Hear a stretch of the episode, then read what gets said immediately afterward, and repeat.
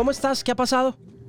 ¿Qué ha pasado? Muchas cosas. Un año de acostumbrarse a esta situación que nos tocó vivir, mucho miedo, soledad, volver a inventar el trabajo de cierto modo, hacer las cosas más complicadas a veces para lo que yo hago en televisión, desde tu casa y no desde el estudio de televisión o desde una sala de edición. En fin, es, es complicado, pero aquí vamos.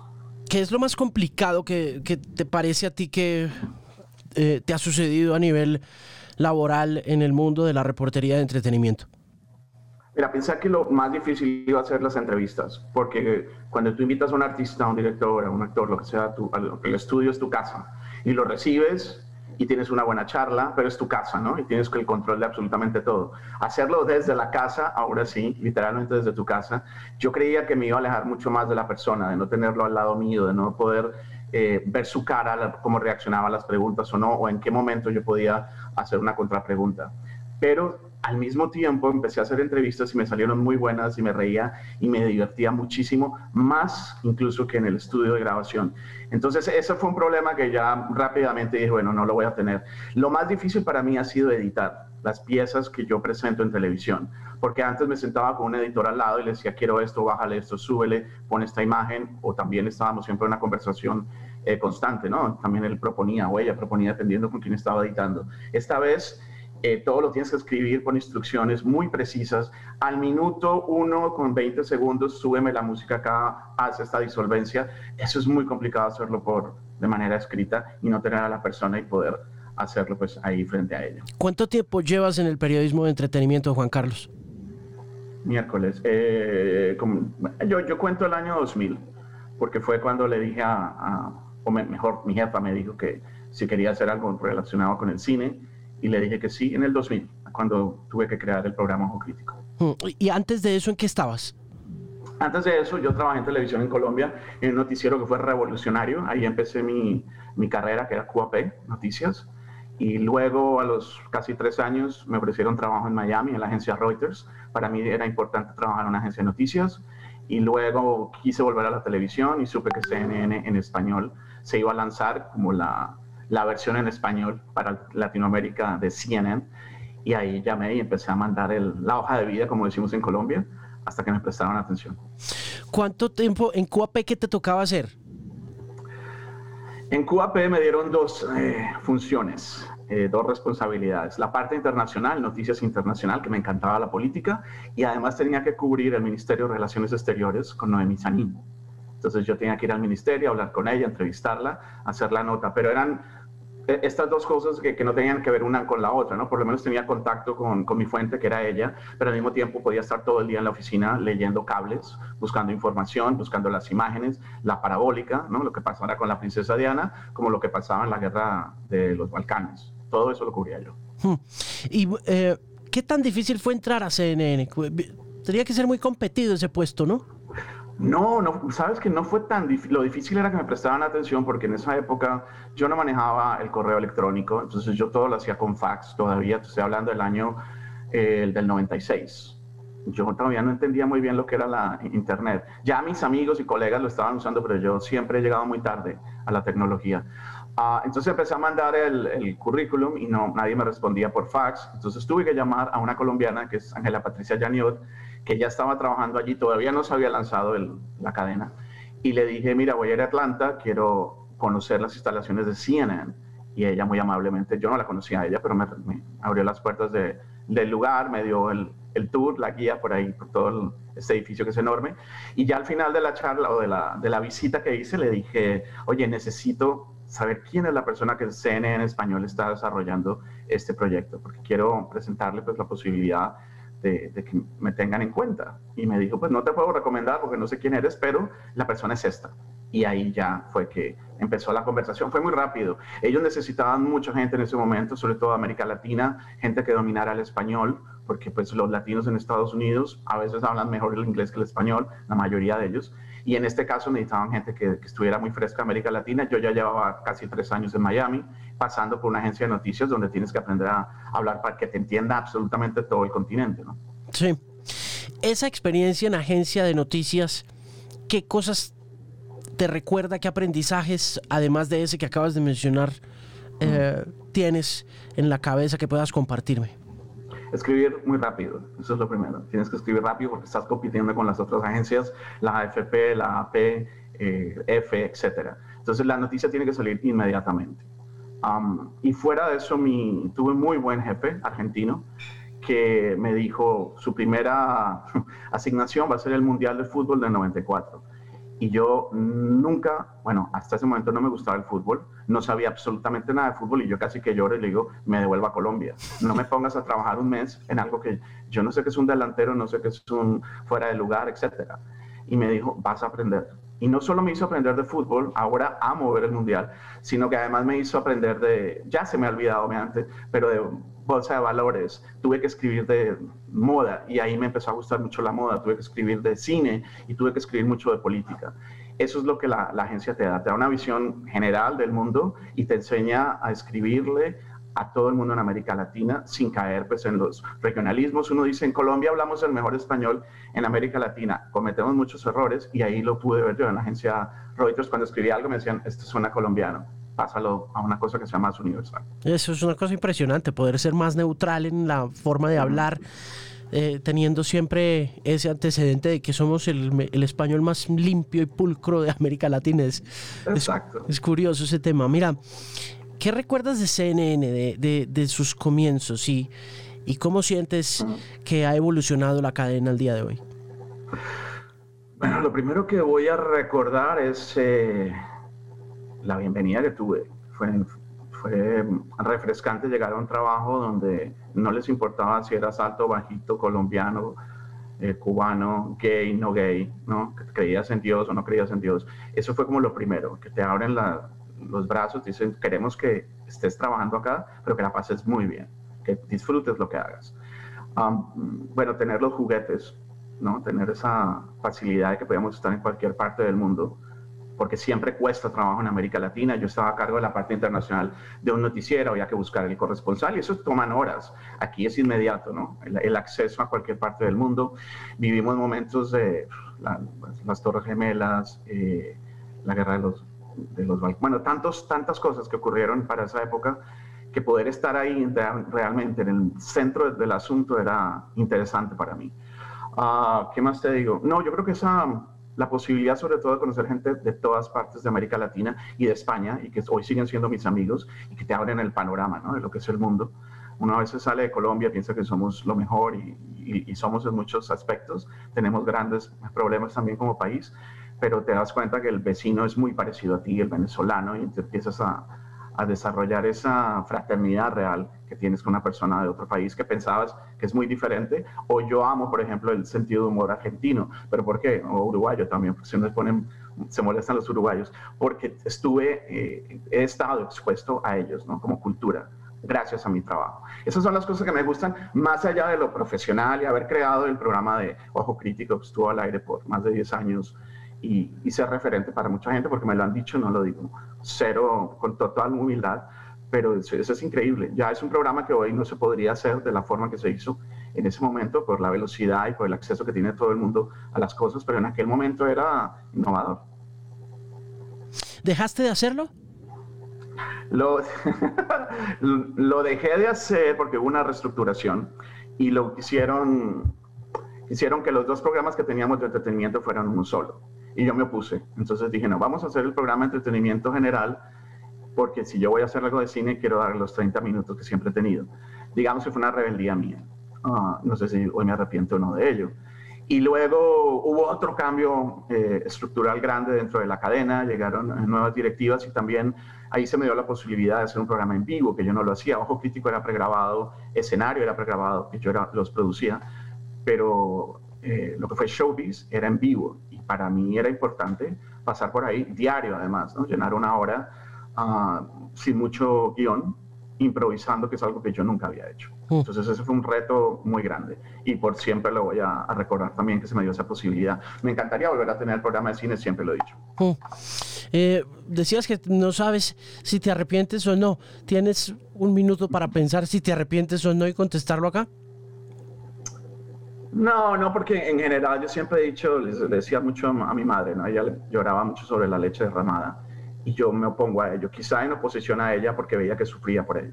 Entonces ya uno, los errores que cometes o las decisiones que tomas ya se tomaron, ya no puedes echar para atrás. No, te, lo digo porque quizá a veces pienso, no estaría todavía haciendo el programa de una forma diferente, pero bueno, he podido llegar a otros lugares a través de, otros, de otras plataformas y hablar, seguir hablando de cine. Hoy lo sigo haciendo, o soy embajador de cine latinoamericano, gracias a los premios Platino, que es una iniciativa que nació hace siete años y de la cual yo también he sido parte desde el primer día, como fue con CNN en español. Entonces, no, no, no me arrepiento. Te ha tocado ver crecer el cine de una manera importante y positiva, ¿no? Eh, tecnológicamente, en todos los sentidos.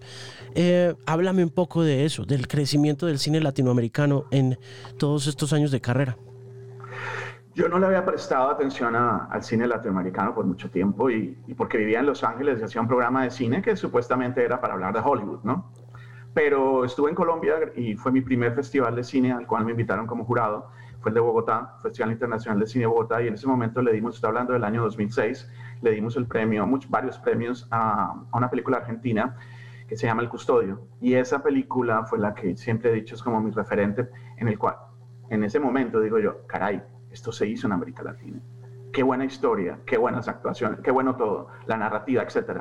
Y ahí empezó mi interés con, por el cine latinoamericano. Y sentí que si tenía una plataforma como lo era Ojo Crítico, el programa de cine y CNN en español, pues la verdad que las películas de, Hollywood no necesitan mayor promoción, ellas las tienen solitas y dije, ¿por qué invertirle cinco minutos a hablar de, por decirte algo contemporáneo, de la mujer maravilla cuando puedo hablar de una mujer fantástica? Es una película chilena que le cuesta más, más trabajo eh, ser vista, que la gente la conozca ¿no? y que la gente se sienta interesada en verla. Entonces, ese ha sido como mi labor siempre. Y claro que ha habido un gran crecimiento. Estamos viéndolo ahora con las producciones de Netflix, ¿no? Colombia es una gran productora de, de estas eh, series, teleseries, como, como la quieran llamar. y, y, ha sido muy positivo. Y en los premios Platino nos hemos dado cuenta, mira, cada año recibimos más de 700 producciones audiovisuales, cortos, largometrajes, televisión, cine, que quieren participar en los premios. Eso es enorme. Es una cantidad considerable de producción. ¿Qué crees tú que le hace falta al cine colombiano? ¿Y qué le sobra? ¿Qué, cosas buenas tiene y qué cosas no tan buenas tiene? Bueno, más que hablar de, las películas en específico, lo que le falta es promoción, ¿no? Y eso es algo que no puedes competir con un gigante como Netflix, por ejemplo, que decidió abrazar una película mexicana, Roma, hace ya tres años, y, dar, meterle todo, 20 millones de dólares se, hablaba, ¿no? De manera extraoficial en una sola campaña de promoción a esa película. ¿Cómo la gente no va a terminar viéndola? ¿Te guste o no la película? Y en, nuestro, en nuestros países, pues los presupuestos son muy, muy reducidos y ya se ha acabado la plata antes de, terminar de filmar, mucho menos va a haber dinero después para promocionarla. Creo que le falta apoyo, sobre todo de los medios, de, mis colegas, de los periodistas. Vemos el cine nacional a veces como algo... Mm, y yo creo que ha cambiado también, ¿no? Precisamente porque cada vez crecemos más. Eh, pero antes se le veía con desdén, ah, ah, no vamos a apoyar lo nuestro, lo nuestro siempre es malo, y eso pues ha cambiado en toda la región. Yo amo el cine argentino, amo el cine mexicano, pero también quiero lo que se ha hecho en Colombia. ¿Qué le falta? Eso, le falta la promoción, le falta el apoyo, y respecto a las historias, pues tenemos de todo, ¿no? Hay películas que tú sabes que se estrenan en diciembre, que son comedias familiares, quizá no es el género favorito mío, pero también mientras se hace esa película se está haciendo en el Chocó una película donde habla de la problemática que tiene la población de esa zona tan olvidada del país. Entonces creo que las historias están, la forma de contarlas es diferente, estamos, están trabajando todos los eh, géneros y eso está bien porque habla de la diversidad. eso es lo que yo creo que le falta al cine. ¿Crees que se va a acabar el cine? No, no, no se va a acabar. No. Como industria, como negocio, con base en lo que ha pasado. Sí, no, es, es, un año que ha sido muy complicado. Bueno, ese es un tema, lo tenemos para horas, yo creo, de todo lo que yo he escuchado, ¿no? Dentro de la industria, directores, actores y personas que se dedican a maquillaje, ¿no? Cada uno tiene una historia diferente de crisis, cada uno tiene una historia diferente de reinvención pero yo creo que no se va a acabar. Yo veía este año, por ejemplo, las grandes películas y, me, pone muy feliz eh, que yo pienso que son las mejores del año, han sido independientes. Entonces vuelvo a pensar en un festival de cine como Sundance. No se va a acabar. Esos realizadores van a seguir contando sus historias y ahora que están estas plataformas, pues hay posibilidad de, si es una buena producción o si logran venderla, pues está ahí en una, en una vitrina, en un escaparate por mucho tiempo y no simplemente esa sala de cine que recibía una película de estas que la gente no veía porque no la conocía y no hay dinero para nuevamente para promocionarla ah, y desaparecían. Yo creo que es un buen momento para el cine independiente en cuanto a creatividad, en cuanto a también digamos que a distribución, exhibición. No, no se acaba, no se acaba. ¿Crees, qué opinas sobre el, fenómeno de las plataformas de, de streaming? Amazon, uh, Disney Plus, Netflix. ¿Qué crees que va a pasar con respecto a esos nuevos consumos que se han visto, pues obviamente aumentados a raíz de los cuarentenas y los cierres? Es una, es una locura, ¿no? Porque tenemos tanto para ver eh, y me imagino que en toda esa cantidad de cosas que tenemos el flujo de, contenido, uh, pues hay muchas cosas malas. Uno siempre trata de buscar lo mejor, falta curaduría. Eh, con la proliferación de estas plataformas, a mí lo que me preocupa, fíjate, es como consumidor, porque yo no tenía cable, ¿no? Porque yo siempre iba al cine. Ahora se me acabó el cine por un año, entonces tuve que empezar a, ok, ¿qué plataforma va a tener? Netflix, Hulu, HBO uh, Max, ahora acaba de salir Paramount Plus. Eh, entonces volvimos a hacer como un cable y se, está convirtiendo más caro que en el cable. Esa fue la crítica a muchos del cable, ¿no? Es que son precios que ya no, que ya no se pueden pagar y entonces ahora solo quiero tener esto y entonces eso te, la daba la, o te lo da ahora la plataforma. Solo quiero tener cosas de HBO porque me gustan las producciones de ellos. Pero ahora hay otras cosas en otros lugares que son interesantes, entonces ¿qué vamos a hacer? Seguir aumentando esa cuenta mensual de pago de, de plataformas. Esa es mi preocupación como consumidor. Como si yo fuera creador, si yo estuviera haciendo cine o serie de televisión, creo que es un buen momento. Em, alguien decía, un director colombiano, no, es que Netflix es donde van a morir todas las películas. Yo estoy en desacuerdo. Yo creo que Netflix es donde van a seguir viviendo por mucho tiempo mientras las tengan eh, arriba en el sistema en, o en el contenido, en la lista de contenidos yo creo que es muy bueno. Es bueno para esas, como te decía antes, ¿no? las producciones que desaparecían muy rápido de las salas de cine, pues ya no lo están desapareciendo porque están en esas plataformas disponibles 24 horas.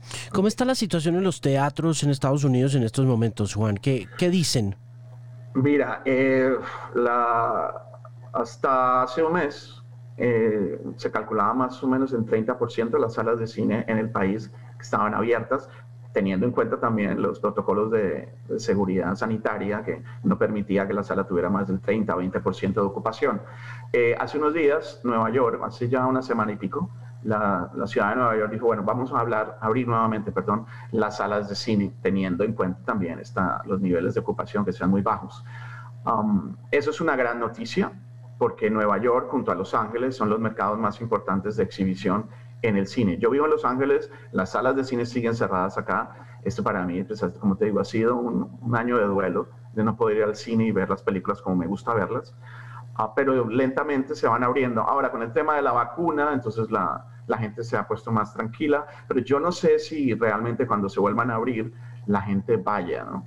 Eh, y que lleguemos a ver las salas mm, llenas como era antes, cuando hay una película de superhéroes que estaba agotado y que se ponía en todas las salas de un multiplex por varios días y todas estaban llenas todas las horas. Yo creo que eso no va a ocurrir en mucho tiempo. Pero lentamente estamos volviendo a la reapertura de estas salas. Para mí es importante. Yo creo que sí iré y haré, haré, lo que muchos están haciendo, que tratan de ir muy temprano. No me importa ir a las 10 de la mañana al cine, con tal de no tener mucha gente al lado. Pero no sé, a veces pienso que, al igual que una peluquería, si siguen estos estas directrices de cómo hacer, de cómo operar eh, para que la gente se sienta segura, no creo que el cine sea un lugar de contagio. ¿Has vuelto a cine? No, no he, vuelto al cine. Me tocó, un amigo me regaló un televisor como en la mitad de la pandemia, o, porque yo estaba viendo las películas y me negaba, pero las que tenía que ver por trabajo las estaba viendo en el teléfono. Y me regalaron el televisor y entonces ahora las veo en el televisor, que es, es, grande, no, no es una pantallota enorme, pero no, me muero por ir a, una sala de cine. Mm. Es, mi lugar favorito de lo que yo puedo hacer un fin de semana. Claro. ¿Y no, nunca has pensado en tener como un home theater? Sí, lo pensé también durante la pandemia, pero como yo soy malo para la tecnología, ¿quién va a venir? ¿Quién me lo va a instalar? Si va a ser tan bueno como uno quisiera que fuera, es una proyección en la pared, realmente es lo que no sé, no, no, pues no tengo tampoco el, no soy millonario para tener salas de cine como la tienen aquí en Los Ángeles tanta gente, ¿no? En su casa que son profesionales. Eh, no, por ahora me tengo que conformar con el televisor. ¿Cómo, ¿Cómo, estuvo el año eh, cinematográficamente hablando en términos de realizaciones audiovisuales? Acaban de pasar los Golden Globe, creo que fueron. Ok, eh, que les fue bien regular, ¿no? Muy mal, les fue muy mal. Perdieron, ¿qué? La, bueno, los ratings de los índices de sintonía cayeron en más del 60%. Perdieron dos tercios de su audiencia usual. El, bueno, tú sabes que el, evento más importante de televisión cada año es el Super Bowl, que llega a 100 millones, estamos hablando solo en Estados Unidos, de espectadores. Luego le sigue el Oscar, y el Oscar puede estar en 18, 20 millones. Eso, esas ceremonias han ido decayendo también en, en cuanto a, a, índices de sintonía. Y el Globo de Oro, pues tuvo que 6 millones esta vez cuando tenía 17 el año pasado, más o menos fueron las cifras.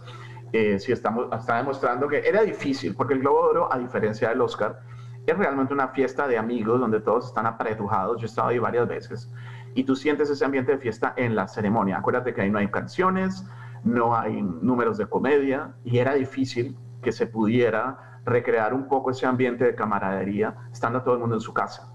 Eh, tú y yo vamos a hablar adelante en, otra plataforma del Grammy, ¿no? El Grammy es diferente, el Grammy nos están dando música constantemente y los premios, entregándolos. Entonces era difícil para el Globo de Oro. Vamos a ver qué pasa con el Oscar a finales de, de abril, porque le van a tener que meter cosas, como te digo, de música, de números de comedia para que levante otra vez la audiencia, pienso yo. Mm, ¿Tú crees entonces que el asunto se debió a que ese espíritu de camaradería que produce una ceremonia de esa estatura y de ese nivel simplemente no se puede replicar vía Zoom. No, y, había cosas interesantes, ¿no? A mí me gustó ver a una Jodie Foster en su casa, en pijama, con su esposa, que por tantos años no hablaba del tema gay, pero aquí no tuvo que hablarlo, sino nos mostró que se estaba cómoda en su casa. Sin embargo, bueno, hay otros factores, yo creo, las películas. La gente no ha visto todas las películas pero al mismo tiempo Netflix se ha convertido en, en el líder de todo esto. Entonces, entre los, entre los nominados eran liderando por encima de los estudios tradicionales de televisión y cine. Y luego, cuando se dieron los premios, también se llevaron el, mayor, el mayor número de, de, galardones. Pero la gente decía, pues yo no he visto esa película, ¿y dónde se puede ver? No todo el mundo tiene acceso a todas las plataformas, ¿no? Por lo que te decía, eso, eso es dinero. Um, y otro tema, yo creo que también la gente, es un año especial, y estamos revalorando todo y que se han revalorado, vale la pena ver este tipo de programas. Ahora, el otro, lo otro que estoy pensando es que en las premiaciones lo que a la gente le gusta ver realmente es la alfombra roja. Cierto. Después apagan, a muchos. A mí no, yo quiero llegar hasta el final, cuál es la mejor película del año. Pero mucha gente ve esto por, por, por los vestidos, por las entrevistas en la alfombra roja, y esta vez no hubo. Entonces también ahí no, no tuvieron ese gancho al inicio. ¿Estuviste de acuerdo con la ganadora, con Nomadland? Sí, esa la vi en mi, segundo autos, mi segunda experiencia de autocinema en la vida. El primero fue en el verano que me invitó un amigo a ver una película de Tim Burton. Y estábamos muy lejos y yo dije, no, yo no vuelvo a hacer esto. Pero cuando me enteré que Nomadland la iban a, a pasar en autocinema, corrí a comprar el boleto. Estuve estación, era un más pequeño el lugar, entonces te sentías más cerca de la pantalla. Y claro que sí, estoy, estoy de acuerdo que sea la, la ganadora. No he visto Promising Young Woman, que le ha gustado a mucha gente porque toca pagar $19.99. Y yo digo, caray, ya antes pagaba 7 con descuento, ahora tengo que pagar $19.99. Mm, pero la voy a tener que ver, ¿no? Estoy esperando un poco las nominaciones al Oscar y ya poderlo ver todo. Sí. Sí, esa, de esa Nomadland han hablado muchísimo y muy bien. ¿No la has visto? No, no, yo, no yo no, pues porque está en julio. Entonces aquí toca ah. hacer la pirueta pirata para poderla... Eso iba a decir yo, bueno, se piratea, pero no, nada como haber visto, es, aunque era desde el carro que la estaba viendo yo, pero haberla visto otra vez en una pantalla grande me emocionó tanto y el, y el sonido está bien porque es el de tu carro, te sintonizas a una emisora local y te ponen ahí toda la, la pista de audio. Eh, no, fue, fue lo más cercano que tenía a una sala de cine cuando me preguntabas antes, es lo más cercano, pero no es igual. Eso te quería preguntar por esa experiencia del, del, del autocinema que de todas maneras va muy, es muy consecuente con, con esa inminente o aparente eh, peligro de extinción en el que se encuentra el cine por las razones que, todos entendemos y que todos sabemos, pues que han hecho que se cierren los, los teatros. ¿No te parece muy curioso que, que en vez de avanzar haya tocado retroceder en el tiempo para poder ver una película? Bueno, pues eso quiere decir que no todo lo que hemos hecho en el pasado o a lo que nos hemos estado expuesto y que luego se ha mejorado, por decirlo, pues es malo, ¿no? O sea, se pueden rescatar cosas del pasado. Es una buena analogía para hacerlo con tu vida, ¿no? ¿Qué hacía antes que ya la tecnología no requiere que yo lo haga? Y sí, se siente un poco arcaico, la verdad, cuando estuve. Eh, además, yo soy muy necio con el cine, ¿no? Yo puedo ir al cine solo antes que con amigos, prefiero. Y me llevé a dos amigos, pues los invité porque pagas una boleta un poco cara, pero puedes llevar cuatro o cinco personas en mi carro y los invité, pero les dije, no hablan, no comen, no respiran, eh, no comenten. Y estuvieron muy calladitos. Yo fui el que hablé como dos veces, claro, típico, pero muy autoritario. Um, sí, es, es, es, interesante, sí se siente como que vuelves al pasado, pero al mismo tiempo, pues es una opción en este momento para, que, para los que disfrutábamos ver el cine de otra forma, que por, por lo pronto no se puede, pues yo prefiero que haya una opción, aunque sea vieja, ¿no? Hablemos de cultura de la cancelación en Hollywood a raíz de todo lo que ha pasado con Harvey Weinstein y de cómo te ha tocado a ti cubrir ese fenómeno. Yo me imagino que, que tú conociste a Harvey, que, que por lo menos lo viste en, en, las premieres o algo. Yo tuve la oportunidad de hablar con Weinstein dos veces en la vida, cuando trabajaba con Julio, una vez cuando estaba presentando Cold Mountain de, del fallecido Minghella con Nicole Kidman y Jude Law. Y, y, y, Minguela estaba como en un trancón y me contestó él en su oficina y un par de meses después, ya estando allá persiguiendo personajes para Julio, me lo encontré al frente del Roosevelt Hotel. Háblame un poco de la cultura de la cancelación en Hollywood y de cómo eso está impactando la forma como se hace cine, independientemente de la pandemia. ¿Cómo ves tú la cosa? Eh, bueno, es, un tema muy complicado. El, caso de Harvey Weinstein, yo tuve que cubrirlo eh, extensivamente en, en español. Uh, y tienes que tratarlo con mucho cuidado porque es una, un tema legal, ¿no? Todo lo que, lo que vas a decir en televisión tiene que estar muy corroborado y, y ser muy riguroso en lo que vas a decir. Um, pero luego vinieron todos estos casos, ¿no? Denuncias por parte de las mujeres de, supuesto abuso. Algunos eh, han pagado, pues, con la cárcel, como en el caso de Harvey Weinstein. Eh, otros han desaparecido de, del mapa, ¿no? Eh, se terminó su carrera, porque muchos dicen, bueno, regresará alguien como Kevin Spacey. Mm, no sabemos, porque en ese caso no hubo nada legal, sí hubo un, todo un eh, proceso legal contra él, pero que luego se llegó a un, creo yo, un acuerdo fuera de, del tribunal. Y en general sobre la cultura de la cancelación, yo creo que, que necesitaba ese, ese remesón la, la industria. Uh, creo que se han hecho cambios. Creo que el ser humano pues, puede cambiar y, reformarse, pero al mismo tiempo pues está el instinto animal y se van a acabar los acosos en Hollywood, en cualquier otra industria. Posiblemente no, pero ahora la gente se va a cuidar más de no cometerlos y sobre todo la gente y la mayoría que han sido mujeres, porque también ha habido hombres que se han... Eh, manifestado en contra de todo esto, uh, pues tienen mejores armas ¿no? para defenderse. Eh, esa ha sido como la... la cultura de la cancelación como tal, como fenómeno, es complicado, porque ya cualquiera que dice una cosa, lo, lo destierran y yo veía, mira, hace una semana o menos, estuve en, tomándome un vino con dos amigos y al lado de mi mesa me sorprendió ver a Brian Singer, de los X-Men y de The Usual Suspects. Y lo vi y estaba leyendo con unos amigos, una actitud muy rara porque parecía que no estaba re realmente departiendo con ellos, sino estaba metido en un libro, en un, en un restaurante bar. Eh, y fue un caso que digo yo, este tipo, ¿qué estará haciendo? Me, me, llamó la atención que estuviera en ese lugar, ¿no? Público, muy conocido en Los Ángeles, pero sí cambió absolutamente todo. Cambió, transformó muchísimo la, la industria y la, y la, forma en cómo se hacen las cosas. En, en, su momento me decía una cantante actriz, decía, bueno, yo sé de muchas amigas mías que utilizaban los encantos para llegar a, a, a tener un contacto con alguien que les permitiera llegar a tal lugar. ¿no? Eh, yo, yo, pienso en, en, esas personas, hombres o mujeres, que han utilizado esa, o sea, que han, se han movido de esa manera, pues también se les fregó un poquito el negocio, ¿no? Que ya no pueden hacerlo, ya nadie se va a exponer a eso. Uh, creo que ha sido para bien. Para muchas otras personas quizá no merecían, eh, no sé, el, por el tipo de denuncias que se hacían. Eso es algo que cada cual tiene que determinar, ¿no? es, es complicado, es muy complejo. ¿Crees que hay un relevo para Harvey Weinstein en Hollywood en estos momentos, digamos, en materia de lo que, de la influencia que tuvo él durante 35 años? Pues los señores de, Amazon y los señores de Netflix, supongo que en este momento son los que están mandando la parada, ¿no?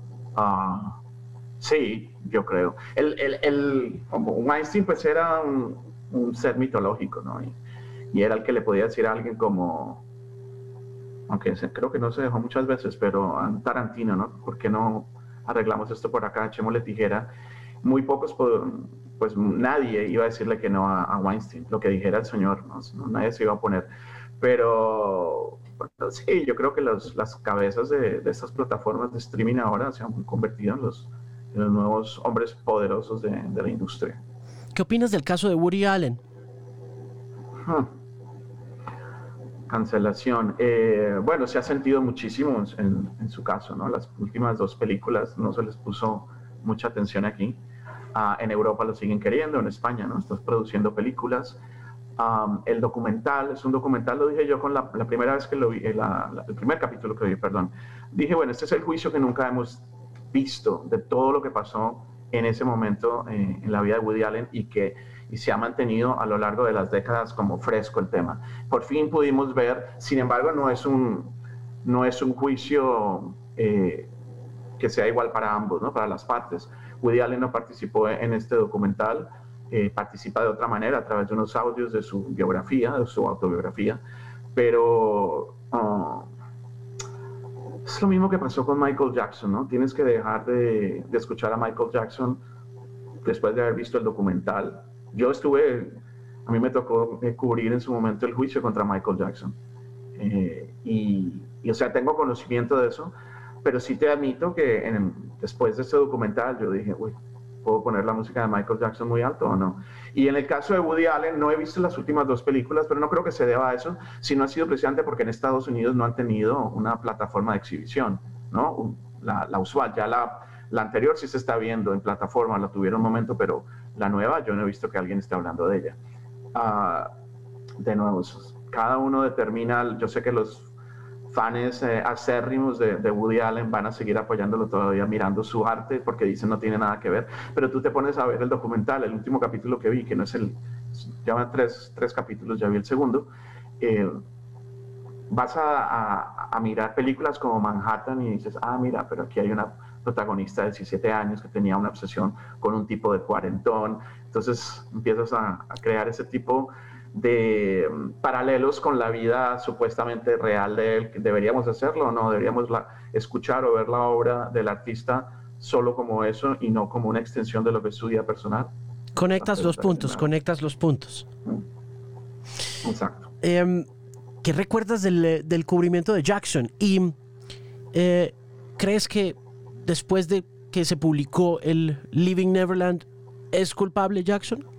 ¿Qué recuerdo? De, lo que más recuerdo es más que la entrada de él, que era pues apoteósica la cosa, porque yo recuerdo es la devoción de los fans. Había gente de Australia, de todas partes de Estados Unidos esperándolo la noche entera, el día entera para que hiciera esa breve aparición de ingresar a este tribunal pequeño de una localidad muy, muy pequeña en, aquí en California. Y ese era como un momento para ellos, como si se les apareciera una figura divina. Eso es lo que yo más recuerdo, la devoción. Ahí entendí lo que era Michael Jackson para, para el público. A mí me ha gustado Michael Jackson toda la vida, pero quizá no he sido ese tipo de, fan de irme a acampar por días antes de un juicio para asegurarme un puesto en mi carpa que siempre le iba a ver bien. Y, y después de ver el documental, una de mis preocupaciones es los padres de familia. ¿Por qué los padres de familia, si todo esto ocurrió realmente, por qué permitían que, no sé, yo no soy padre de familia, tú lo eres, no sé, pero yo permitirle a mi hijo que se vaya a quedar en mi cuarto con llave, con, con un artista que le lleva 30 años de edad, por más famoso y que yo lo admire, pues me parece como que no es lo, lo normal, ¿no? Eso es lo que yo saqué de ese documental, que si yo considero que es culpable o no, no soy la persona para determinarlo. Si me llamaran a, ser parte de ese jurado, pues ahí sí tendría que exponer mi, mi opinión, pero a mí me preocupaban a los padres de estas personas que hoy son adultos y, y, y que dicen, ¿no? Seguir sufriendo las, las secuelas de, de esa supuesta abuso, el supuesto abuso que, que fueron parte, o que Michael Jackson, ¿no? ¿Te tocó cubrir la muerte? Ellos. También, sí. Sí, porque ese día fue cuando murió Farrah Fawcett, ¿no? Ok. Entonces tuve que llegar a la oficina corriendo a hablar de Farrah Fawcett, símbolo sexual de los 70, 80. Y bueno, al rato la, fue cuando entró la noticia de TMC diciendo que Michael Jackson había sido llevado al hospital y después que había muerto. Uh, claro, me tocó. Y volver a ver nuevamente lo que te digo, ¿no? Esa, esa devoción del público por él. Mm. Oye, pues, las cosas que uno nunca olvida, las coberturas que nunca se olvidan. Oye, ahora que lo mencionas, ¿qué opinas de TMC? Pues hace rato no lo veo, pero sí te digo que cuando alguien muere o hay rumores, siempre voy a TMC, porque por lo general eh, aciertan. ¿Y por qué, por qué aciertan? Porque tienen ya gente dentro de los hospitales, ¿no? dentro de la policía, que les da las pistas y, les corrobora la información. a mí no me gusta el, nunca me ha gustado el, periodismo de espectáculos, no es el periodismo del chisme. A mí el chisme no me, nunca me ha interesado y creo que esos programas que se dedican a eso, pues no es periodismo, es entretenimiento, ¿no? Es más que, más que nada. Es un tipo de entretenimiento que hay público para ello. Estábamos viéndolo con la entrevista de Oprah, ¿no? Y al príncipe Harry y a, y a Meghan Markle yo decía, ¿por qué yo vi esto dos horas? ¿Qué me interesa a mí la vida de estas dos personas? Pero ahí estaba porque es mi trabajo, porque seguramente me iban a preguntar, ¿qué piensas tú de esa entrevista? ¿Y qué pensaste? Como más de ejercicio periodístico. Eh, pues pienso nuevamente, si yo fuera ellos, digo, si yo me siento que fui maltratado por una familia, la familia de mi esposo, eh, ¿Por qué tengo que ir a hacer estas denuncias de esta manera? ¿Qué voy a sacar con eso? Ellos ya tienen la vida que quieren, supuestamente están juntos, siguen juntos, se establecieron aquí en, en California. Mm, ya creo que, bueno, tiene una compañía de, de producción, ¿no? Audiovisual. Um, ya están hablando con Netflix. Ya la vida se les arregló. ¿Para qué ahora sacar esos trapos sucios para que seamos nosotros quienes nos pongamos en contra o a favor de ellos? La verdad, yo siento que sí perdí dos horas de ello, pero entiendo que es algo que a la gente le interesa muchísimo al público. Pero volviendo al, periodismo, ¿no? Espectáculos. Para mí, yo no fui a la universidad cinco años para aprender a contar bien un chisme. Esa no fue mi intención cuando estudié periodismo. Entonces, eh, sí, yo pienso. ¿Tú qué piensas de la entrevista de Oprah? Yo no he visto la entrevista. No, pero yo no he visto la entrevista, pero me aterran los números. Me aterran los 17 millones de televidentes para empezar. Me aterran los 9 millones de dólares que dice Variety, que dice el Hollywood Reporter, que ha mencionado todo el mundo que le pagaron a Oprah para poder obtener ese material y para ponerlo después de 60 Minutes. Me aterran la, el costo de la pauta, 320 mil dólares por 30 segundos. Eh, siento que si bien la gente está interesada en, conocer ese novelón, en, sentarse a verlo y, desmenuzarlo y despedazarlo y volverlo trending topic, tendencia en redes sociales y, discutirlo y demás. Me parece que los números son, son aterrorizantes, o sea, son asombrosos, ¿no? Es una cosa como que uno dice, y aquí vuelvo también un poco a lo del periodismo de entretenimiento versus, el eh, versus los chismes, versus el periodismo como mecanismo publicitario o de ventas, que es donde uno dice, aquí como que no hay nada de periodismo, aquí lo que hay es plata, ¿no? Sí, eso se está haciendo por plata. Yo voy a la parte humana, como te digo, yo digo, si ella ha sufrido tanto, entonces lo veo como un acto de venganza, la forma de vengarse de ellos tiene, tiene todo el derecho. Si hay alguien como Oprah que le dice, hagámoslo, hagamos la entrevista, dilo. Eh, pero al mismo tiempo digo, ¿qué me deja a mí esa entrevista? Nada, absolutamente nada. Que la familia real es, pues, la estamos viendo en The Crown. Véanse una buena serie como The Crown, que está fantástica, que si es ficción o no es ficción, no importa, pero ¿por qué yo tengo que estar escuchando por dos horas a esta persona contando supuestamente todos estos atropellos en su contra? Si esto no va a ayudar para nada, ¿qué va a sacar ella de esto? Publicidad para ella sí, pero digo, como ser humano, ¿la va a ayudar? No creo que sea la forma, ¿no? Eh, ay, sí, no sé, pues es que lo, lo, lo, veámoslo por el, tema de las Kardashian. ¿Cuántas temporadas tuvo ese reality. Yo nunca vi no recuerdo como, como, 20.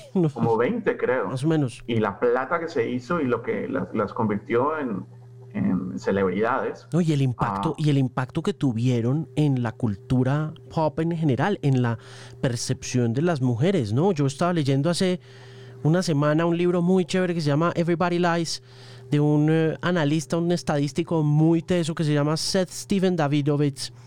Y el tipo hablaba un poco de cómo a raíz de la aparición de Keeping Up with the Kardashians en la televisión norteamericana, las mujeres dejaron de buscar eh, procedimientos quirúrgicos del busto para hacérselo en el trasero las Kardashian produjeron un vuelco en ese consumo de las cirugías plásticas. Las cirugías plásticas ya dejaron de ser de boobs para volverse booty surgeries. Las chicas querían tener el culo más grande.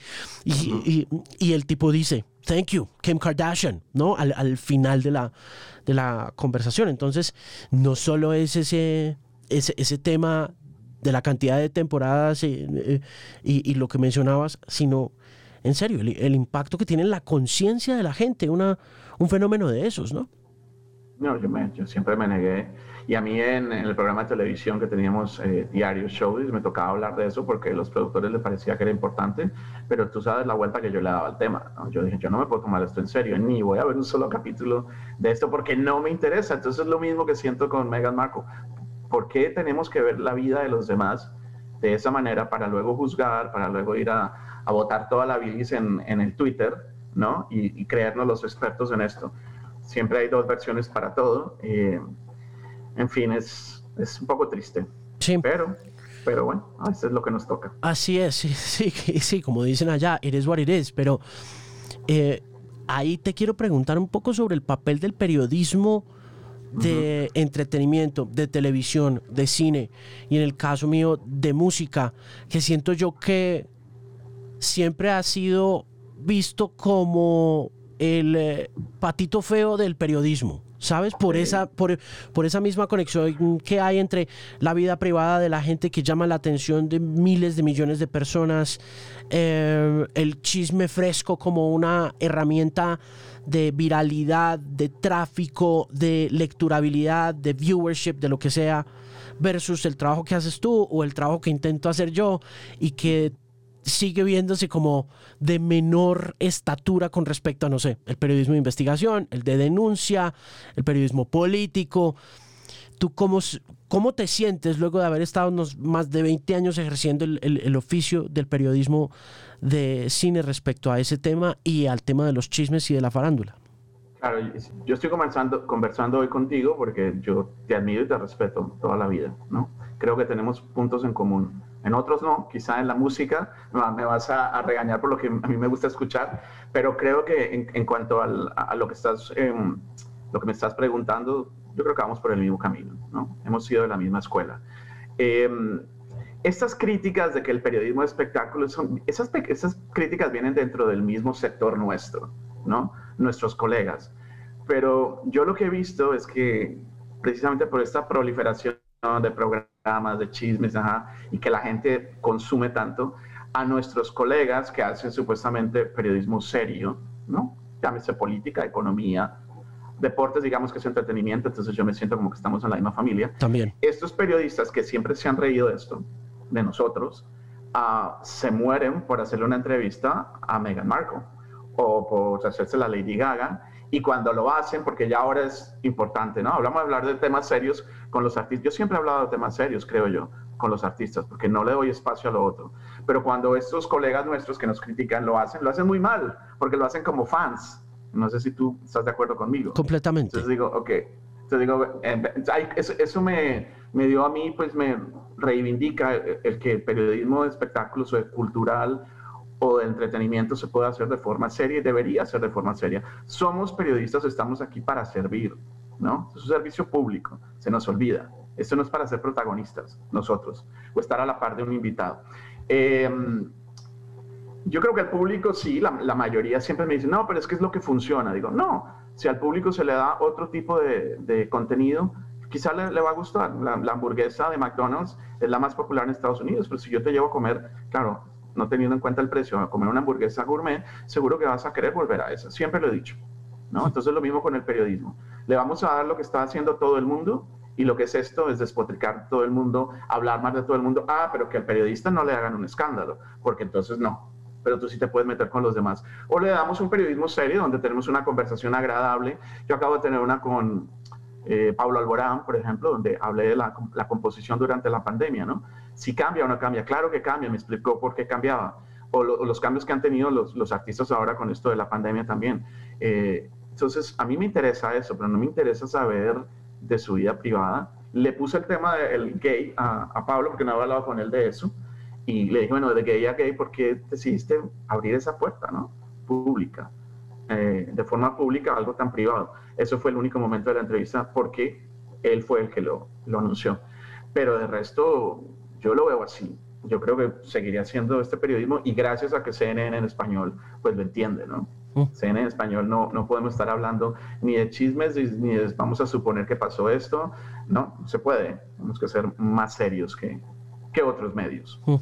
Juan, ¿qué debe tener un, periodismo, un periodista de espectáculo en esta época en que el espectáculo, como ya lo hemos mencionado, TMZ, The Kardashians, eh, los tabloids, la, prensa sensacionalista, se, incluso ni siquiera la sensacionalista, la prensa, ¿no? El tiempo, el espectador, todos afanosos y desesperados por el clic, encuentran en el cine, en la televisión, en eh, la música, eh, anzuelos rápidos de consumo rápido y por lo tanto los jóvenes periodistas llegan a salas de redacción a trabajar en una redacción puntual que tenga las palabras que la gente está buscando en ese momento y que, y, ¿no? Em, ¿Qué tiene que tener un periodista de entretenimiento hoy en día para batallar contra esa guerra del clic? Bueno, tiene, yo creo que tiene que tener eh, gran eh, curiosidad por el mundo, por ver el mundo de diferentes ángulos, eso es lo principal. ¿Y eso quién te lo da? Te lo da primero la casa, ¿no? Tus padres tú eres un tipo que a ti te gusta la poesía porque tu madre te expuso a ello, ¿o no? Total, sí, desde chiquito, claro. Exacto, entonces eh, vienes de la casa primero, ¿no? ¿Qué tipo de, ambiente te está rodeando? ¿no? ¿Es un ambiente que se, presta para el, debate, para la discusión sobre cualquier tema o, es una familia que ni te presta atención y entonces los profesores tuyos se convierten en los amigos en las redes sociales? Eh, yo creo que las facultades de, comunicación social tienen que ver eso. Sí, hay, hay que modernizarnos hay que adaptarnos a lo nuevo, pero también yo creo que hay cosas básicas que tienen que continuar, son los pilares del periodismo. En, en, mi, en mi carrera yo creo que el haber tenido a varias personas en diferentes etapas del trabajo es lo que me hicieron el periodista que soy hoy. ¿no? Jefes que tuve en Colombia, el jefe que tuve en Miami en Reuters, jefes en CNN español, ellos son mis maestros y ellos me enseñaron las cosas que hoy yo aplico. Ah, pero entiendo también todo lo que tú dices, ¿no? El, clickbait, que vamos a ver cómo agarramos a, que la gente lea esto y que se este, pueda concentrarse en un minuto, porque yo decía, ¿cómo que un minuto? Una entrevista es una entrevista, es una charla. No, pero hay que reducirla a 50 segundos ahora. El soundbite, para que la gente vaya, haga el clic. Eh, eso no lo podemos cambiar, no podemos ir en contra de eso, pero creo que sí podemos nosotros, periodistas, y si viene una persona joven que está comenzando, que tiene la inquietud de convertirse en periodista, contarle cómo era el mundo antes, ¿no? Y, que ojalá se interese por ello. Yo, yo soy optimista, yo no creo que la gente son, la, mayoría no pueden ser robots, ¿no? De seguir la instrucción del otro. Yo creo que la gente tiene, para eso tenemos cerebro, para ser inquietos, para preguntarnos las cosas, para, para debatirlo y, para pelear también por lo que creemos. ¿Tú te sientes crítico de cine? ¿Tú eres crítico de cine? No, O sea, tu, tu programa es Ojo Crítico, pero te lo pregunto es porque con la llegada de la Internet llegó y con la llegada de cosas como Rotten Tomatoes e incluso de eh, en, en la música páginas como Album of the Year siente uno que la tarea de uno como observador, si bien no como crítico, de pronto tú no te sientas crítico, pero siento uno que esa tarea de observador como que se está acabando y que está quedando en manos otra vez de la gente. ¿Tú qué opinas de eso? Claro, aquí ya todos somos críticos y nos da la posibilidad de tener una plataforma donde todos nos van a escuchar. Antes uno iba en televisión y decía, esto es esto, esta es la buena película del año y punto, ¿no? Y entonces la gente, ok, o ya no. No, que pues, esta película no, la buena es esta. Eso ha generado la democratización, ¿no? Dentro de, de la opinión pública, de que todos ahora sí tienen un micrófono para hablar. Tengas o no muchos eh, o no escuchas o lo que fuera. Em, no, no me considero, porque primero respeto mucho la, el arte de la crítica, y creo que para una crítica pues tú tienes que tener el medio ideal para eso, que es una amplia página de un periódico, un libro, ¿no? ensayos sobre eso, y eso nunca lo he hecho yo. Yo trabajo en un formato que es televisión y que va muy rápido. En aquella época, cuando yo hacía Ojo Crítico, yo dedicaba un espacio del programa a la crítica y hacía una crítica desde mi punto de vista, y siempre lo he dicho, más que con el intelecto, yo veo las películas con el corazón. Y de ahí, a partir de ahí empiezo a hablar de ellas, ¿no? De lo, que sienta yo en el estómago. Em, pero, pero está terminando también el, los, los, críticos se quejan mucho, ¿no? Los verdaderos críticos se quejan de eso, de que, no, pues ya opina cualquiera de eso, ahora las votaciones son del público y los críticos se han vuelto algo como gente incomprendida, como gente arcaica también, no se quedó en el pasado, pero es un arte y ojalá siga por mucho tiempo. Pero no, yo me considero un amante del cine, lo he dicho siempre, soy cinéfilo, me encanta el cine, no soy una enciclopedia, ojalá lo fuera, eh, ojalá pudiera tener más tiempo para leer más, para ver más películas y por lo que hago ahora siento que soy amante del cine y sí soy promotor del cine iberoamericano, eso sí me llena de mucho orgullo. Una última pregunta. ¿Te viste Tenet? Es que yo no me la he visto. no, yo tampoco, ni me la quiero ver. ¿No? A mí las películas... No, a mí la... ¿Te gusta Christopher Nolan? Debo decir que, que su take on Batman me, me parece interesante, sí. Sí, claro. a, mí También me, a, mí también me gustó, pero después lo que hizo, dije, no, estas son películas enredadísimas que hace sentir a la gente, no soy muy despierto, no muy listo porque no la agarré, tengo que volverla a ver. Eso es una trampa ahí para que la gente vaya a ver las películas de Christopher Nolan tres veces y en la tercera tampoco la siguen sin entender. No la he visto porque es una película que no llegó a salas de cine acá, digo en Los Ángeles, sé que en algunos sí donde estaban abiertas. Eh, cuando esto vuelva a la normalidad y si lo ponen otra vez en cartelera, semi-normalidad, ¿la voy a ver? No, no creo que esté en mi lista de prioridades, no, no la he visto. Juan Carlos Arciniegas, colega, amigo, muchísimas gracias por estar en el podcast. Ha sido un placer compartir contigo estos minutos para hablar de cine, de pandemia, de música y de mucho más. Y en unos instantes nos vemos en Clubhouse. Bueno, muchas gracias. Para mí un, placer esta charla. No es la primera que tenemos, pero la primera en Zoom y en tu podcast, ah, que me vas a tener que enseñar a hacer uno, porque también llego tarde a todo y nunca he tenido uno. Gracias de verdad, Alejo. Gracias.